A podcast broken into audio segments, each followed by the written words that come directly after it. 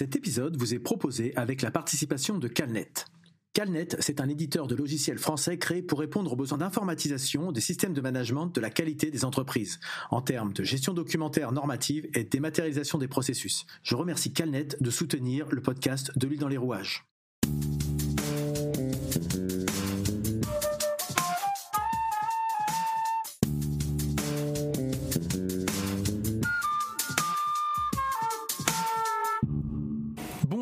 Bienvenue, vous écoutez De l'huile dans les rouages, le podcast continue.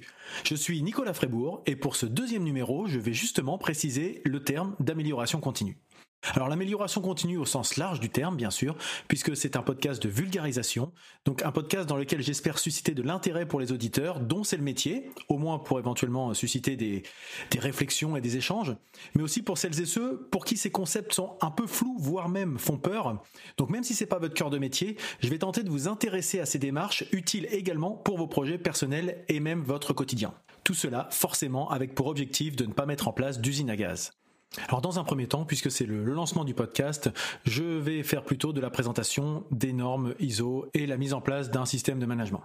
Avant d'aborder le thème principal de l'émission, je voulais euh, faire un petit retour sur le premier épisode, donc l'épisode dans lequel je présentais le, concept de, de, ce podcast. Et je voulais vous remercier parce que vous avez été très nombreux à me faire part de vos retours, de vos encouragements. J'ai eu de nombreux partages, des gens euh, qui euh, ont été preuve d'un intérêt euh, assez, euh, je dirais surprenant parce que je m'attendais pas finalement à avoir autant de autant d'intérêt pour un premier numéro, euh, notamment des gens qui étaient pas forcément au fait de ce type de, de démarche. Donc je suis très content de, de ces retours. J'ai notamment eu un pic d'abonnement à ma newsletter assez impressionnant de près de 20% là en une semaine, donc je m'y attendais pas. Comme quoi, il y a un intérêt. Voilà, il y a un intérêt parmi vous, donc bah, j'en suis j'en suis ravi. J'espère j'espère que ça pouvoir répondre parce que j'ai l'impression qu'il y a une certaine attente qui a été créée. Donc euh, ça met un petit peu de pression hein, de vouloir bien faire les choses, puisque je ne veux pas euh, décevoir euh, les attentes. Alors le, thème de cette émission, comme je le disais, c'est l'amélioration continue. Alors je vais l'aborder au sens normatif. Alors ça peut-être être un petit peu ardu pour les personnes qui ne, qui ne connaissent pas, mais c'est pour se familiariser un petit peu avec le, avec le contexte, avec le concept aussi également, mais aussi avec le vocabulaire. Alors au sens normatif, l'amélioration continue, c'est un des sept principes du management de la qualité qui sont présentés dans la norme ISO 9000 donc cette norme euh, traite des systèmes de management de la qualité et aborde notamment les principes essentiels et le vocabulaire. Alors ces sept principes sont rappelés également dans la norme ISO 9001 version 2015 la norme ISO 9001 elle est un peu plus connue euh, du, grand public, au moins dans le monde professionnel, puisque c'est une norme internationale qui détaille les exigences pour la mise en place de systèmes de management de la qualité en entreprise notamment, mais euh, qu'on peut finalement déployer et décliner dans d'autres circonstances. Alors l'ISO, on en parle souvent, mais finalement l'ISO, qu'est-ce que c'est? L'ISO, c'est l'acronyme d'International Standard Organization, ou en français, l'Organisation internationale de normalisation. Les normes ISO sont réexaminées tous les cinq ans, c'est pour ça que tout à l'heure je vous évoquais la version 2015 notamment de la norme ISO 9000 et ISO 9001. Réexaminer tous les 5 ans, ça ne veut pas dire qu'elles sont forcément mises à jour. C'est juste une petite précision, mais on les passe en revue pour voir si justement il y a des, euh, des choses à faire évoluer. Donc je vous disais que c'était un des 7 de la qualité. Euh, je vais donc vous, tous vous les énumérer, les, sept, six autres finalement. Donc le premier, c'est l'orientation client. Ensuite, on a le leadership, l'implication du personnel, l'approche processus, l'amélioration, donc qui est énoncée de la manière suivante le succès d'un organisme repose sur une volonté constante d'amélioration. Ensuite, on a la prise de décision fondée sur des preuves, et enfin le management des relations avec les parties intéressées. Alors euh, voilà les sept principes, je pourrais revenir euh, sur chacun d'entre eux dans le détail au cours de futurs épisodes. Et au-delà de ces principes, l'amélioration continue, c'est aussi une exigence de la norme ISO 9001 version 2015 qu'on retrouve dans plusieurs chapitres, notamment le chapitre 5.2 relatif à la politique, euh, puisque l'engagement d'amélioration continue doit être mentionné explicitement dans la politique qualité de l'organisme. Vous noterez, un petit point de hum, vocabulaire au passage, qu'on parle d'organisme et pas d'entreprise, de, société ou de choses comme ça. Et moi, c'est un mot qui me parle beaucoup. Je trouve que ça fait plus référence justement à, à un système organique qui vit et pas quelque chose de figé, une structure euh, technocratique, etc. Il y a cette espèce de d'idée derrière que c'est quelque chose qui, qui évolue finalement l'organisme. Alors c'est peut-être aussi une déformation, euh, je dirais universitaire, puisque j'ai fait des études de, biologie et d'écologie, donc peut-être que je, je surinterprète, mais moi c'est un mot qui me parle beaucoup plus, je trouve. Euh, D'ailleurs, peut-être qu'un jour je reviendrai sur mon parcours assez atypique, peut-être ça pourrait être intéressant pour comprendre mon cheminement et comment je suis arrivé là. Mais ça, c'est un autre sujet. Si ça vous intéresse, n'hésitez pas à me le dire. C'est une exigence qui est aussi mentionnée dans le chapitre 7.1, euh, au chapitre des ressources donc, puisque l'organisme doit identifier et fournir les ressources nécessaires à l'établissement, la mise en œuvre, la mise à jour et l'amélioration continue du système de management de la qualité. C'est-à-dire qu'il suffit pas de, décréter quelque chose, il faut mettre les moyens qui vont derrière. Il n'y a pas d'incantation magique derrière. Il faut, c'est ça qui est dans, les normes. Ce que j'essaie de vous faire passer, c'est que au-delà d'une image qui peut être au contraire, les, évolutions de la norme, euh, notamment 9001, euh, euh, font que c'est quelque chose qui se colle à la vie de l'entreprise et puis l'inverse et puis à l'entreprise de se coller à la norme. Et enfin, le dernier chapitre de la norme ISO 9001 est entièrement consacré à l'amélioration, c'est le, titre du chapitre, avec le, le 10.1, les généralités, qui dit que l'organisme doit déterminer et sélectionner les opportunités d'amélioration et entreprendre toutes les actions nécessaires pour satisfaire aux exigences du client et accroître la satisfaction du client. On, on retrouve bien là donc les problématiques liées à l'orientation client qui étaient évoquées, et donc ça concerne l'amélioration des produits et services afin de satisfaire aux exigences et de prendre en compte les besoins et attentes futures. Donc ça c'est important aussi, c'est-à-dire qu'il y a de l'anticipation dans l'amélioration continue. Un autre sujet qui est à prendre en compte, c'est la correction, la prévention ou la réduction des effets indésirables. Ça veut dire qu'on ne peut pas accepter que des problématiques se reproduisent euh, tout le temps, tout le temps, tout le temps. On doit les éliminer au fur et à mesure pour, bah, forcément, quand on a moins de problèmes, on peut considérer et donc tout cela doit prendre en compte l'amélioration de la performance et l'efficacité du système de management de la qualité au sens large. On n'est pas que dans le produit et dans les services, c'est tout le système, toute l'organisation qui doit elle-même faire euh, preuve d'une démarche d'amélioration continue.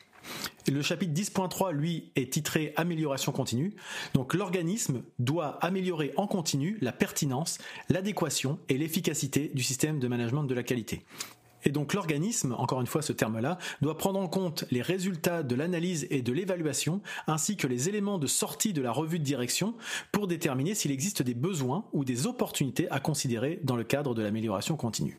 Donc ça, ça veut dire que la direction doit faire une revue de son fonctionnement et en fonction de ce qu'elle identifie, du diagnostic, des problématiques identifiées, des points forts, des points faibles. Est-ce que ça nécessite de revoir son fonctionnement? Est-ce qu'on a identifié un risque ou une opportunité euh, pour faire progresser euh, l'organisation de l'entreprise?